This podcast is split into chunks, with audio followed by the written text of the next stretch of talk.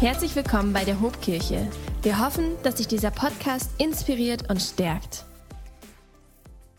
Zu dem Gebet zum Vater unser, ein Gebet, was wir auch heute noch auf der ganzen Welt, was gepredigt wird, in allen Sprachen, in allen Kirchen. Und was wir besonders in dieser Zeit, Gern hat schon erzählt, wir haben Pray First, auch gerade in dieser Zeit beten wir das tagtäglich, am Ende einer jeder, äh, jeden Pray First Zeit beten wir das Vater unser und damit auch dein Reich komme. Und bevor ich in die Predigt starte, will ich ganz kurz ähm, euch noch eine gute Geschichte erzählen, weil einige von euch, ähm, glaube ich, Michi angesprochen haben und es auch letzte Woche, vorletzte Woche mitbekommen haben.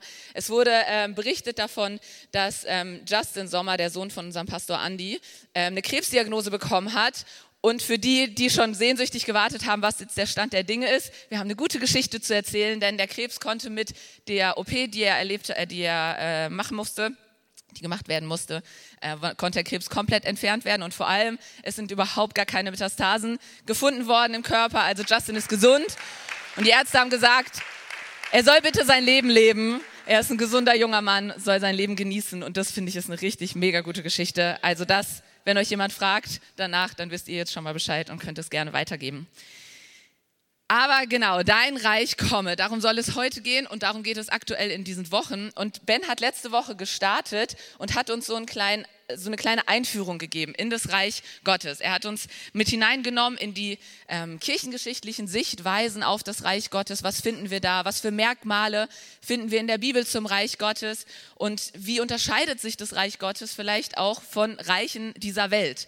Okay, denn uns ist hoffentlich allen bewusst, das Reich Gottes, das, da gibt es irgendwie einen Unterschied zwischen den Weltreichen, die wir hier von dieser Erde kennen. Und wenn du die Predigt verpasst haben solltest an dieser Stelle schon mal, hör sie dir unbedingt nachträglich an, weil das ist so die Grundlage für das, was jetzt heute kommt und auch was die nächsten Wochen noch kommt und auch in den nächsten beiden Wochen. Sei unbedingt mit am Start.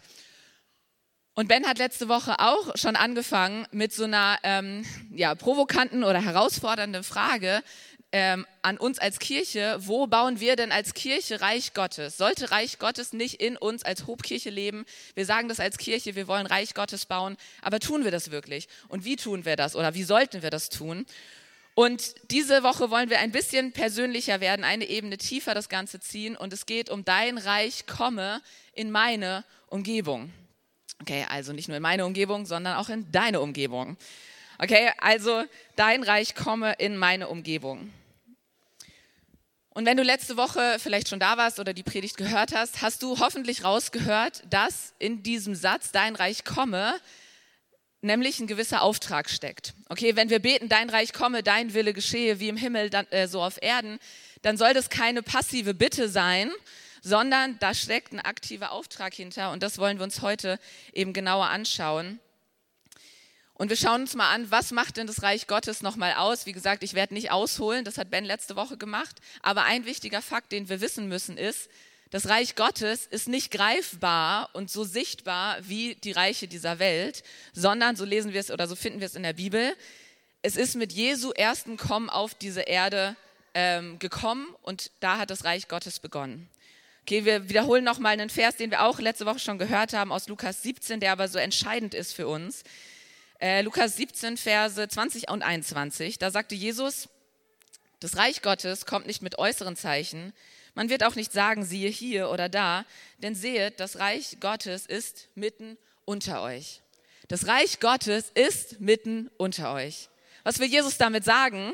Er meint damit, dass das Reich Gottes eben, wie gerade schon angedeutet, mit ihm begann. Okay, da wo Jesus ist, ist das Reich Gottes. Dann kann ich mir also die Frage stellen, wo ist denn Jesus? Okay. Ist er damals in den Himmel gefahren, zum Vater gegangen und ist halt jetzt da? Oder ist er vielleicht nur im Kirchengebäude, hier auch in der Hofkirche und in den Kirchengebäuden dieser Welt und da ist dann halt Reich Gottes? Ja, ich hoffe, dass Jesus hier ist. Und ich glaube, dass Jesus hier ist, aber vor allem viel wichtiger ist, Jesus lebt auch heute noch in dir und in mir als seinen Nachfolgern. Okay, wir lesen in Galater 2, Vers 20, darum lebe nicht mehr ich, sondern Christus lebt in mir. Darum lebe nicht mehr ich, sondern Christus lebt in mir. Jesus lebt in mir, okay? Jesus lebt in dir. Und wenn also Jesus in uns lebt und Jesus das Reich Gottes ist, dann lebt auch das Reich Gottes in uns. Okay, und mich fasziniert dieser Gedanke und das hat mich vor ein paar Jahren schon mal gepackt, dieser Gedanke von in mir lebt das Reich Gottes und durch mich können andere Menschen dem Reich Gottes begegnen, das Reich Gottes erfahren. Und ich wünsche mir für mich selber und für uns als Kirche, dass wir noch ein besseres und tieferes Verständnis dafür bekommen und Bewusstsein dafür bekommen, was es heißt, dass Jesus in uns lebt und was es heißt, dass das Reich Gottes in uns lebt. Okay, ich wünsche mir, dass wir mit einem Bewusstsein unterwegs sind, dass wenn wir durchs Leben gehen und wir Boden betreten, da wo wir Boden betreten als Christen, da kommt das Reich Gottes hin. Ist das nicht ein cooler Gedanke? Hey, sei es auf deiner Arbeit, irgendwie im Klinikflur oder im Büroflur oder im Büro deines, Nach äh, deines, deines Kollegen oder sei es ähm, in das Zimmer deines, der Boden im Kinderzimmer äh, bei dir zu Hause oder sei es der Boden beim Bäcker nebenan oder in der Wohnung deiner Freunde, egal wo du Boden betrittst, wenn du zu Jesus gehörst, wenn der Heilige Geist in dir lebst, dann bringst du Reich Gottes mit dir. Okay? Das finde ich schon mal einen wichtigen Fakt, den wir mal ganz tief in uns verankern dürfen. Ich bringe Reich Gottes mit da, wo ich hingehe. Allerdings dürfen wir jetzt nicht den Fehler daraus ziehen und sagen, na gut, jetzt bin ich ja doch wieder passiv, weil es reicht ja schon allein meine Anwesenheit, damit das Reich Gottes da ist. Da strahlt das Reich Gottes schon. Ja, das ist manchmal so und ich glaube ehrlich gesagt, dass es eine geistliche Kraft gibt und manchmal müssen wir Christen nur anwesend sein in einem Raum und die äh, Gegenwart Gottes und das Reich Gottes ist anwesend und es hat so eine Kraft, dass es Atmosphäre verändert und all das. Auf jeden Fall. Aber ich glaube, da sollten wir nicht stehen bleiben. Ich glaube, wir sollten das nicht als, ähm, als, ein passives, als eine passive Sache sehen, sondern wie gesagt, es ist eine, ähm, ein Auftrag an uns und wir sollten aktiv werden. Denn wir wollen ja nicht nur, dass das Reich Gottes ist, sondern dass es kommt, okay, dass es größer wird. Ich will nicht, dass es, also ich weiß nicht, ob jemand von euch zufrieden ist und sagt, ah ja, ich sehe das Reich Gottes schon genug auf dieser Erde, jetzt reicht es auch langsam. Nee, sondern das Reich Gottes soll kommen, okay, und es soll größer werden. Also wenn Jesus jetzt das Reich Gottes ist und wir wollen, dass das Reich Gottes größer wird, wie funktioniert es denn? Wie wächst das Reich Gottes? Wie wird es größer? Es wird größer, indem mehr Menschen dazukommen, in denen Jesus lebt und in deren Herzen er regiert. Okay, das ist eine logische Folge. Aber diese Menschen müssen dann dafür halt erstmal eine Begegnung mit Jesus haben. Und ja, vielleicht kennst du diese Geschichten auch. Es gibt Geschichten, wo Menschen, äh, wo Jesus Menschen begegnet, einfach so okay, ohne einen anderen Menschen, sondern plötzlich steht äh, der Geist Gottes oder die, die Jesus selbst, ich habe es selber noch nicht erlebt, deswegen kann ich es dir nicht besser äh, beschreiben, aber irgendwie im Schlafzimmer von Menschen und sie sehen Jesus und haben so eine Begegnung mit Jesus höchstpersönlich, dass sie nicht anders können, als ihr Leben Jesus zu geben. Aber darf ich euch was sagen? Ich glaube, das sind die seltensten Fälle, okay? Ähm, sondern in den meisten Fällen gebraucht Gott uns eben, dich und mich, als seine Nachfolger, um Menschen zu Jesus zu führen, um ihnen eine Begegnung mit Jesus zu ermöglichen. Also das heißt, um das Reich Gottes wachsen zu sehen, müssen wir Jesus, seine Liebe, seinen Frieden und vor allem seine gute Nachricht in diese Welt bringen, in Wort und Tat zu den Menschen bringen. Okay? Und heute möchte ich ein bisschen mehr auf das Wort eingehen. Und wir finden einen äh, wichtigen Bibelvers dazu in Römer 10, Vers 14. Dort heißt es, wie aber sollen die Menschen zu Gott rufen, wenn sie nicht an ihn glauben? Wie sollen sie zum Glauben an ihn finden, wenn sie nie von ihm gehört haben? Und wie können sie von ihm hören, wenn ihnen niemand Gottes Botschaft verkündet? Logisch, okay? Ist jetzt kein, kein, keine Überraschung, was da gesagt wird, aber etwas, was wir uns bewusst machen müssen. Wie sollen sie an jemanden glauben, wenn ihnen nie jemand von ihm verkündet? Also wir haben den Auftrag, Jesus in dieser Welt zu verkünden und Menschen mit ihm bekannt zu machen. Und das finden wir auch in dem allerwichtigsten Auftrag und den größten Auftrag und dem bekanntesten Auftrag, den Jesus seinen Jüngern und somit auch uns heute gegeben hat in Matthäus 28, Vers 19.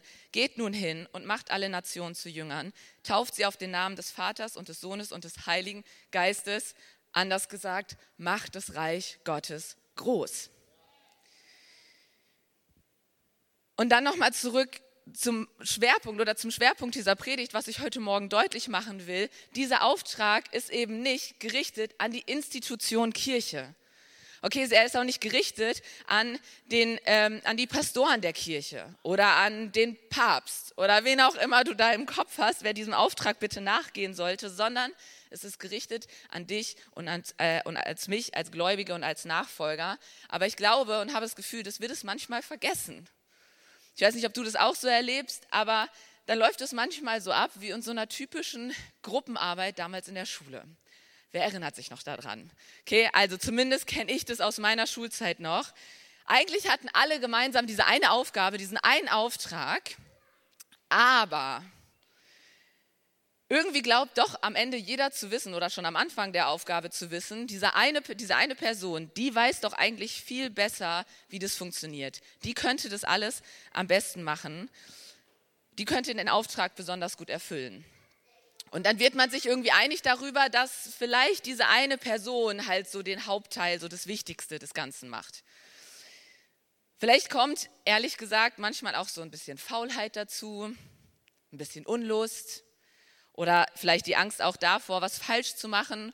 Und wie gesagt, am Ende ist man sich einig, naja, lass uns doch die eine Person damit beauftragen und die macht das alles schon, dann wird das am Ende schon gut werden. Und ich glaube, dass das manchmal bei uns in der Kirche und bei uns Christen auch so ist. Ach, das macht schon der Pastor. Ach, das machen schon die Ältesten oder die Leiter der Kirche oder die Angestellten, weil die sind ja schließlich dafür angestellt. Die haben ja Zeit dafür und die sind vielleicht auch theologisch studiert. Die können das viel besser. Und haben wir nicht vielleicht auch manchmal Angst davor, dass wir nicht gut genug sind, dass wir, nicht, dass wir es nicht gut genug, machen, genug machen, wenn es um das Reich Gottes geht oder darum geht, das Reich Gottes, das Evangelium zu verkünden? Haben wir nicht manchmal Angst davor, etwas falsch zu machen, nicht zu genügen oder wir fürchten uns vor den Worten oder den Blicken der Menschen? Das soll mal lieber die Pastorin auf sich nehmen, die kann da viel besser mit umgehen. Und am Ende dieser äh, Gruppenarbeit oder am Ende kommt wie bei diesen Gruppenarbeiten auch meistens irgendwie ein gutes Ergebnis bei rum. Okay, irgendwie schafft man es am Ende und man profitiert als Teil der Gruppe eben auch davon. Aber Freunde, nochmal, ich glaube, so sollte es bei uns in der Kirche nicht laufen. Lasst uns aufhören, den Job, den Jesus ähm, uns gegeben hat, an ein paar charismatische und starke Leiter abzugeben oder an die Kirche allgemein. Irgendwer wird es da schon machen das passt schon. Ich glaube, da ist eine Gefahr grundsätzlich im Leben drin, wenn man denkt, irgendwer wird es schon machen. Aber auch beim Verkünden des Evangeliums und beim Bau des Reich Gottes ist es eine Gefahr. Es funktioniert meistens nicht, beziehungsweise es funktioniert eben nicht so gut, wie es könnte. Denn ehrlich gesagt, auch wenn manche unserer Pastoren nicht so wirken, aber auch wir sind räumlich und zeitlich begrenzt. Okay? Wir können nicht überall sein und wir können nicht jede Person erreichen, die du, die ihr hier, die ihr in diesem Raum sitzt, erreichen könntet mit eurem Leben, mit eurer Zeit. Es funktioniert einfach nicht. Das ist ein simpler Fakt, okay? Da kann man ja gar nicht drüber streiten. Wir sind räumlich und zeitlich begrenzt und es braucht viele Arbeiter, um eine große Ernte einzufahren. So lesen wir es in der Bibel. Okay, darüber lässt sich einfach nicht streiten. Das müssen wir für uns anerkennen und verstehen. Und deswegen will ich uns heute mal diese herausfordernde Frage stellen, dir und mir, hey, wie gut sind wir wirklich darin, die Nachricht von Jesus, damit das Reich Gottes in unsere persönliche Umgebung zu bringen? Zu meinem Partner, zu meinem Arbeitskollegen, zu meinem Freund, zu meinem Nachbarn. Wann hast du das letzte Mal mit jemandem, der nicht Christ ist, über Jesus gesprochen? Und vielleicht fordert dich das heraus und ich glaube, das ist gut, wenn wir mal herausgefordert sind und ich will dich bitten, dich darauf einzulassen. Und ich glaube, die nächsten Wochen, die nächsten Predigten werden auch herausfordernd. Aber lasst uns da mal als Kirche uns herausfordern, jeder einzeln für sich. Und dabei will ich nochmal sagen, hey, ich stehe hier vorne nicht mit dem Zeigefinger und sage, ja, ihr müsst mehr machen. Nein, Okay, ich sehe das genauso für mich und denke, hey, ich bin in dieser christlichen Bubble, ich arbeite in dieser Kirche, ich bin umgeben von Christen. Wo bin ich denn noch mit Nichtchristen im Kontakt, denen ich begegnen kann? Auch das muss ich mich oder will ich mich fragen. Und ich finde es auch genauso herausfordernd, immer wieder über meinen Glauben zu sprechen und Jesus klar und deutlich zu proklamieren und ähm, seine gute Nachricht zu, zu den Menschen zu bringen. Und deswegen will ich ein bisschen praktisch werden und ich will ähm, euch zwei Punkte nennen, wo ihr euch vielleicht wiederfinden könnt, die Sorgen oder ähm, also so Sorgen oder Befürchtungen, die wir haben können, wenn es um dieses Thema geht. Und ich hoffe, dass ich euch ein bisschen darin begegnen kann und äh, wir gucken mal, ob diese Sorgen begründet sind oder wie wir damit umgehen können. Die erste Sorge ist, die wir haben können, die Menschen haben kein Interesse. Die Menschen haben ja eh kein Interesse. Warum soll ich überhaupt was sagen? Und Freunde, ich bin die Erste, die das denkt, wenn ich mit jemandem spreche und denke, ah, die könnte ich eigentlich mal von Jesus erzählen, aber die haben eh kein Interesse. Und ich lege Menschen das schon so in, in sie hinein. Und ich glaube, dass das eine totale Gefahr ist und ehrlich gesagt eine fatale Lüge ist, dass Menschen kein Interesse hätten. Ich erlebe das so sehr ähm, aktuell, dass ich das Gefühl habe in, in unserer Gesellschaft, dass Menschen auf der Suche sind nach mehr, dass Menschen auf der Suche sind nach einem Sinn in dem Leben, nach Halt, nach Klarheit, nach Orientierung.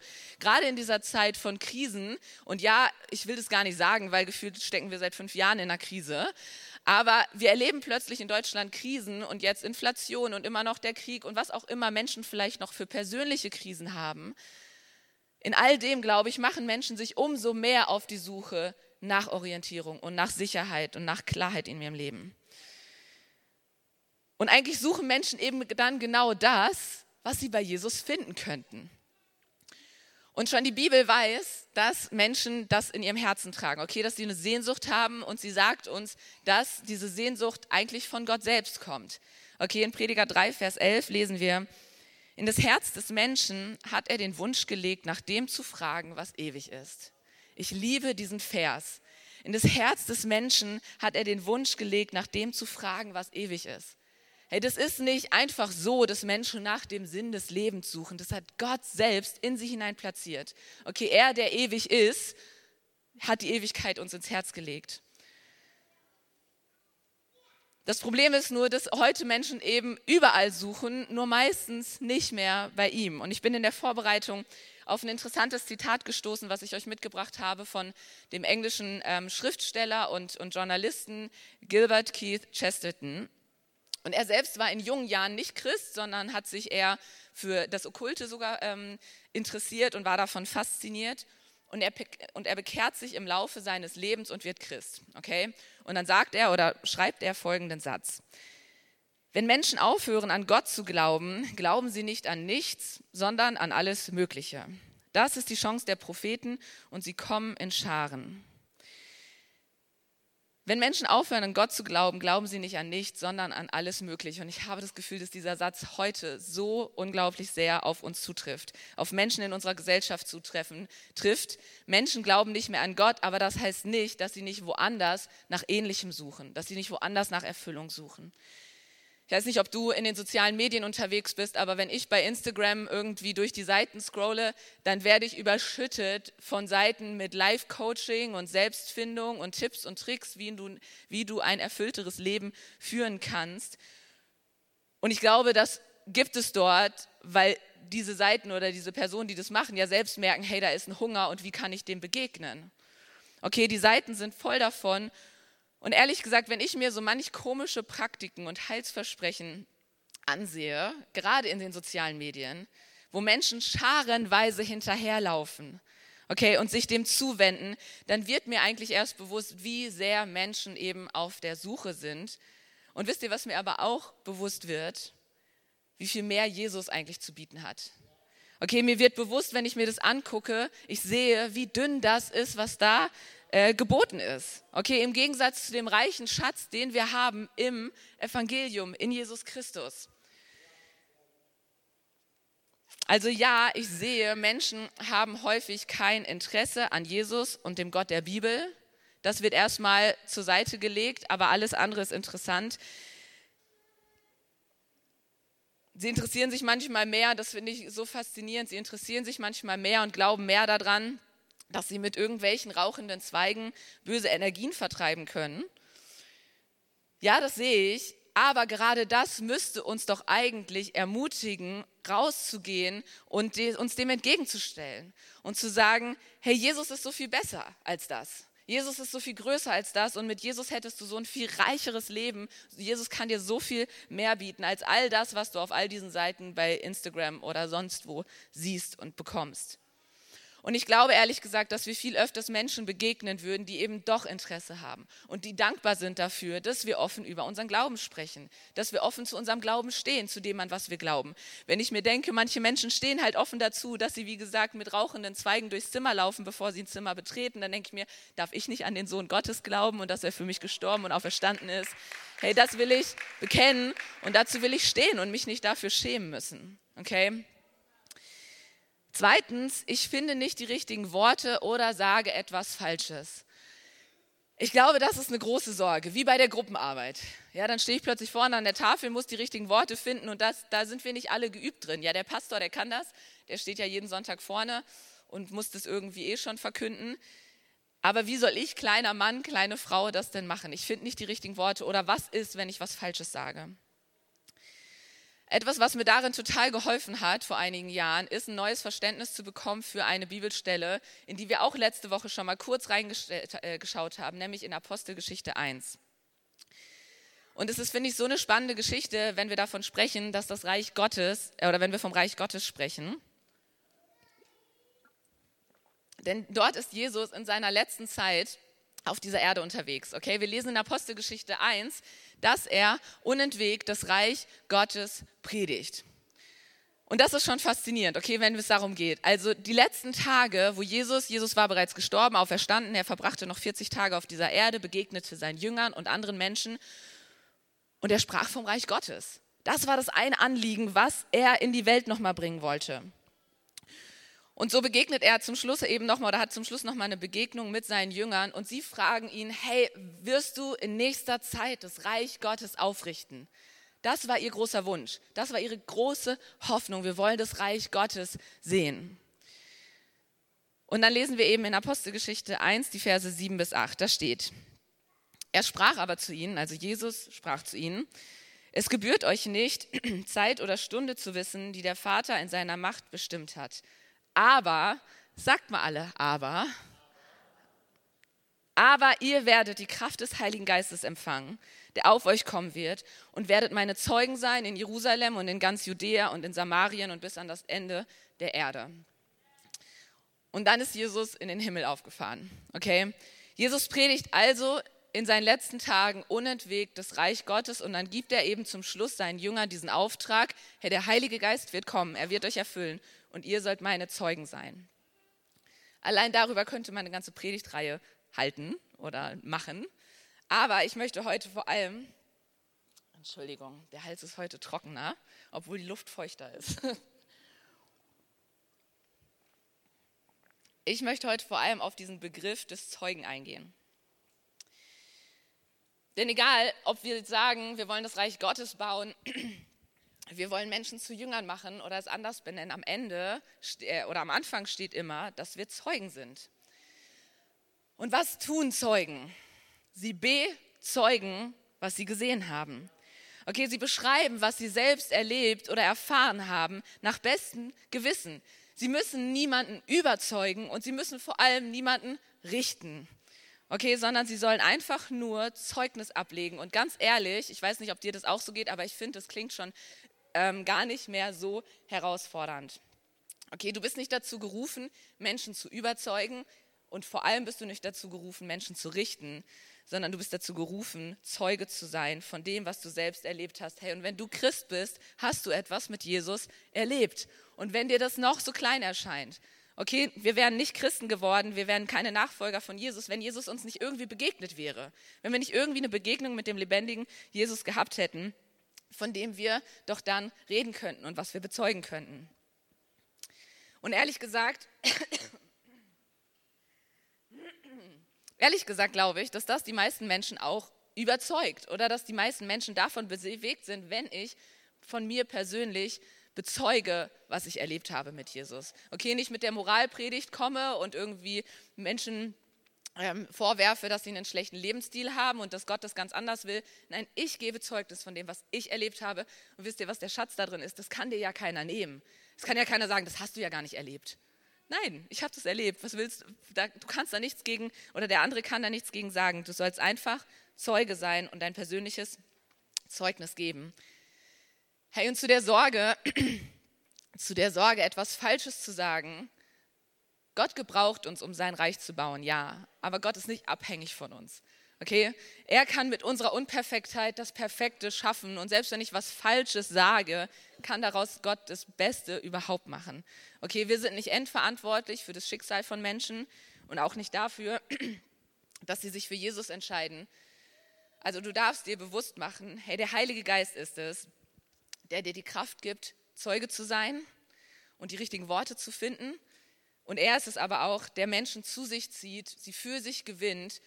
Und du kannst den Menschen eine Auffahrt bauen und so eine Auffahrt gestalten zum Glauben, zu Jesus hin. Aber die Auffahrt nehmen muss jeder Mensch selber und das bewirken kann nur der Heilige Geist. Okay, also ich hoffe, dass ich vielleicht mit diesen Ausführungen ein wenig deinen Sorgen begegnen konnte. Und wir wollen zum Schluss, oder will ich noch mal ein bisschen praktisch werden. Und dabei will ich gar nicht so sehr ähm, auf das Evangelium eingehen und wie du die gute Nachricht von Jesus jetzt in Wort laut genau zu Menschen bringst. Ich glaube, es ist auch wichtig, wenn wir uns darüber Gedanken machen, aber ich will etwas praktischer werden, wie du es in deinen Alltag einbringst, wirklich Reich Gottes zu leben, okay, und Jesus mitzunehmen, da wo du hingehst. Und ich habe drei Punkte mitgebracht. Und der erste Punkt, die mich kennen werden, sagen, na, das ist klar, dass das jetzt darin vorkommt. Der erste Punkt ist Beziehung. Okay, ich bin eine Beziehungsnudel, ich baue gerne Beziehungen mit Menschen, mir fällt es leicht und ich will auch dich ermutigen, Beziehung zu bauen. Okay, ganz bewusst Beziehung zu bauen mit Nichtchristen. Natürlich, so, wir passen auf, welche Freunde wir haben und ich schaue, dass ich nicht weg von Kirche gezogen werde, sondern andersrum oder von Jesus, sondern dass ich andere, hinziehe, äh, hin, andere hinziehe zu Jesus. Aber ich will Beziehung bauen. Okay, Menschen können nur Jesus begegnen, wenn sie auch eine Begegnung vielleicht mit uns als Christen haben. Okay, also ich baue Beziehungen. Ich will dich ermutigen, das auch zu tun, ganz bewusst. Da, wo du bist, okay, du musst nicht mit tausend Menschen Beziehungen bauen, Vielleicht ist das der eine Arbeitskollege, mit dem du treu Beziehung baust, an dem du dranbleibst, auch wenn er vielleicht Wege geht, die du nicht verstehst, auch wenn er Entscheidungen trifft, trifft, die du nicht gut findest. Hey, bleib treu und steh zu ihnen und sei für sie da. Setz die richtige Atmosphäre in deinen Beziehungen, egal ob unter Christen oder Nicht-Christen, okay? Aber setz die richtige Atmosphäre und bring damit Jesus und sein Reich in diese Beziehung mit ein. In Römer 14, Vers 17 steht, denn das Reich Gottes ist nicht Essen und Trinken, sondern Gerechtigkeit und Friede und Freude im Heiligen Geist. Bitte esst und trinkt in euren Beziehungen, okay? Wir wollen Feste feiern in unseren Beziehungen, bin ich Fan von. Aber das ist nicht das Reich Gottes, sondern wir wollen Gerechtigkeit, Friede und Freude im Heiligen Geist in diese Beziehungen hineinbringen. Und selbst wenn diese Menschen das nicht mal verstehen und diese Sätze, die ich jetzt gerade sage, nicht begreifen können, sie merken die Auswirkungen von dem, wenn du das mitbringst in diese Beziehung, okay? Zweitens, Gebet. Auch eine Überraschung, wir sind in Pray First Season. Natürlich muss das Gebet vorkommen. Hey, ich will mehr für andere beten, zu Hause für mich, in meinem stillen Kämmerlein, dass sie Jesus finden. Das ist voll gut, macht es bitte auch unbedingt. Und wir glauben daran, dass das Kraft hat und dass das Menschen, wir haben es heute gehört, dass Menschen dadurch Jesus kennenlernen und Menschenherzen verändert werden. Aber ich will dich auch ermutigen, Gebet anzubieten. Okay, ganz praktisch. Ich glaube, dass viel mehr Menschen Ja zu einem Gebet sagen würden, als du das glaubst. Und ich habe das so oft in letzter Zeit gehört und selber erlebt, dass wenn ich sage, hey, kann ich für dich beten? Und derjenige glaubt überhaupt nicht an Jesus, nicht mal an Gott, ist vielleicht Atheist.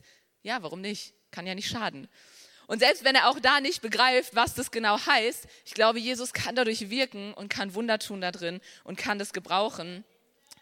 Als ich in der Klinik gearbeitet habe, habe ich das regelmäßig, regelmäßig, immer mal wieder, ich hätte es wahrscheinlich mehr machen können, dass ich in die äh, Zimmer gegangen bin zu Familien, wo mich irgendwie das Schicksal besonders bewegt hat und ich gesagt habe, hey, kann ich für euch beten? Und natürlich gerade in so einer Zeit nimmt man jeden Strohhalm und ist dankbar für alles und denkt sich, ich glaube eigentlich nicht dran, aber von mir aus dann bete. Und die meisten nehmen es als wohltuend und als angenehm an äh, oder nehmen es wahr. Und was ich dazu sagen will, hey, lasst uns darin aber klar sein, zu wem wir beten. Okay, ich glaube, heutzutage vermischt sich so viel in unserer Gesellschaft und ja, alles ist okay. Ein bisschen Jesus, ein bisschen Buddha, ein bisschen Allah. Mach doch, was du willst. Nee, ich bete zu Jesus und ich, nicht provokativ. Okay, ich muss nicht provokativ das jemandem unter die Nase reiben, aber ich will sagen, hey, ich bete zu Jesus, weil ich bin Christ und ich glaube, dass er dich heilen kann. Deswegen bete ich jetzt zu ihm. Okay, dazu will ich dich ermutigen, Baubeziehungen und biete Gebet an, sei im Gebet unterwegs. Und das Dritte, greift nochmal das auf, was wir gerade schon gehört haben, teile dein Zeugnis. Okay? Dein Zeugnis ist es wert, erzählt zu werden. Egal ob das Zeugnis deiner Bekehrung, wie du Jesus gefunden hast, sei es noch so lange her, oder deine Alltagszeugnisse. Und ich hoffe, dass du täglich oder zumindest mal wöchentlich was mit Jesus erlebst, was du eigentlich teilen kannst. Lass uns das doch mal bewusst machen und bewusst damit unterwegs sein und sagen, hey, warte mal, da habe ich was mit Jesus erlebt und das will ich jetzt teilen, davon will ich Zeugnis geben. Egal, ob du aus der tiefsten Gosse kommst und vielleicht das Gefühl hast, okay, ich war so sehr im Dreck und Jesus hat mich rausgeholt, aber eigentlich bin ich es nicht wert, darüber zu reden. Oder ob du sagst, so eine richtige Bekehrung hatte ich nie irgendwie. Ich war schon immer Christ. Kann ich so gut nachvollziehen. Ich weiß, das ist schwer zu sagen dann, okay, das ist mein eines Zeugnis, aber ich will dir sagen, dein Leben, dein Zeugnis, dein Erleben mit Jesus, das, was du mit ihm erfahren hast, das ist es wert, erzählt zu werden und das kann einen Unterschied machen in deiner Umgebung. Und wenn dir das fehlt, dieses Alltägliche mit Jesus, hey, dann will ich dir sagen, bete doch bitte darum. Komm zu Jesus und sag, ich will mehr von dir, ich will dich in meinem Alltag erleben beweg du was in mir. Lass mich dich erleben und erfahren und dann will ich das erzählen und rausbringen in diese Welt. Aber ich brauche erst diese Begegnung natürlich und diese Erfahrung mit Jesus. Und ich glaube, dass Jesus uns das so gerne schenkt. Okay, dass er so gerne dich beschenken will mit Erfahrungen und mit tiefen Erlebnissen mit ihm. Also weise hin mit deinem Zeugnis, mit deinem Leben und in deinem Leben auf Jesus. Und in all dem, und damit kommen wir Richtung Ende der Predigt, will ich dir noch drei allgemeine Tipps dazu geben, in all dem, wie du bitte unterwegs sein kannst. Das erste ist, bleib in Übung. Okay, wenn du nur alle zehn Jahre mal den Namen Jesus in deinen Mund nimmst, ist das irgendwie schwierig. Okay, dann ist es natürlich jedes Mal herausfordernd. Bleib in Übung, üb das in deiner Kleingruppe, üb das in, deiner, üb das in eurer Ehe oder in euren Freundschaften, zu sagen, weißt du was, ich habe was mit Jesus erlebt. Und weißt du was, das ist mein Zeugnis. Ich übe mich und mache es immer wieder und es wird immer natürlicher und selbstverständlicher. Okay? Oder du schreibst mal auf, du schreibst dein Zeugnis mal auf oder wer Jesus für dich ist. Auch das kann eine Hilfe sein, aber bleib dort in Übung. Zweitens, bleib du selbst. Ich liebe diese Menschen oder diese Christen, die auf Wolke 7 sind, wenn sie von Jesus erzählen. Das ist großartig. Ich liebe Menschen, die verliebt sind in Jesus. Aber viele Menschen schreckt es ab und es ist irgendwie komisch, wenn ich hier so bin, ja, wenn ich auf der Arbeit bin und wenn ich plötzlich von Jesus rede, bin ich irgendwo umgeben von irgendeiner Wolke, die keiner sieht, aber jeder spürt. Okay, bleib, bleib du selbst und bleib dir selbst treu, bleib authentisch in dem, was du tust. Mit deiner Art kannst du genau die richtigen Leute erreichen, die ich nicht erreichen kann, okay, die, die Michi nicht erreichen kann, sondern du kannst sie erreichen. Und das Dritte, das Dritte ist, bleib geduldig. Hey, die meisten Menschen brauchen mehr als eine Begegnung mit anderen Christen. Die meisten Menschen müssen mehr als einmal von Jesus hören, bis sie sich zu ihm bekehren. Okay, und sich für ihn entscheiden. In Johannes 4, Vers 37 steht, einer sät, der andere erntet. Hey, und je mehr Arbeiter wir haben, umso mehr Saat können wir rausbringen, umso größer kann die Ernte sein. Und manchmal erlebst du die Ernte nicht. Manchmal wirst du nicht sehen, wie sich jemand bekehrt, aber jemand anderes wird es sehen. Und am Ende wird Gott es sehen. Okay, und mich begeistern die Geschichten, wenn Ehepartner ihr ganzes Leben lang oder vielleicht in Freundschaften das ganze Leben gebetet wurde, dass dieser eine Mensch endlich zum Glauben kommt und auf dem Sterbensbett oder kurz vorm Tod entscheidet diese Person sich. Hey, und es war ein Kampf. Da bin ich mir sicher, dass das Jahre und Jahrzehnte von Kampf war, aber ich will dich ermutigen, bleib dran, sei geduldig. Ich glaube, dass Menschen Jesus auch nach Jahrzehnten plötzlich noch ihr Leben geben. Okay, ich versuche zum Ende zu kommen, um meine Stimme zu schonen. Ihr dürft gerne nochmal mit mir aufstehen.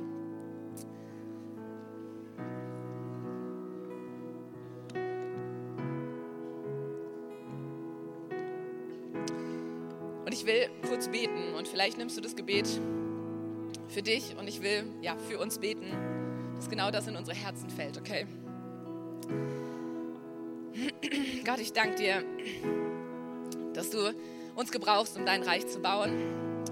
Und Jesus, ich bete so sehr, dass du in dieser Zeit, in diesen Wochen jetzt aktuell unsere Leidenschaft für dich wachsen lässt, für dein Reich. Jesus, wir wollen Menschen erreichen mit deiner guten Nachricht, mit deiner Liebe, mit deinem Frieden. Und ich bete für jeden Einzelnen, der jetzt hier ist, dass du ihn neu erfüllst, dass du uns neue Begegnungen mit dir schenkst, damit wir voll sind von dir, damit wir es raustragen können in diese Welt, in unsere Beziehungen.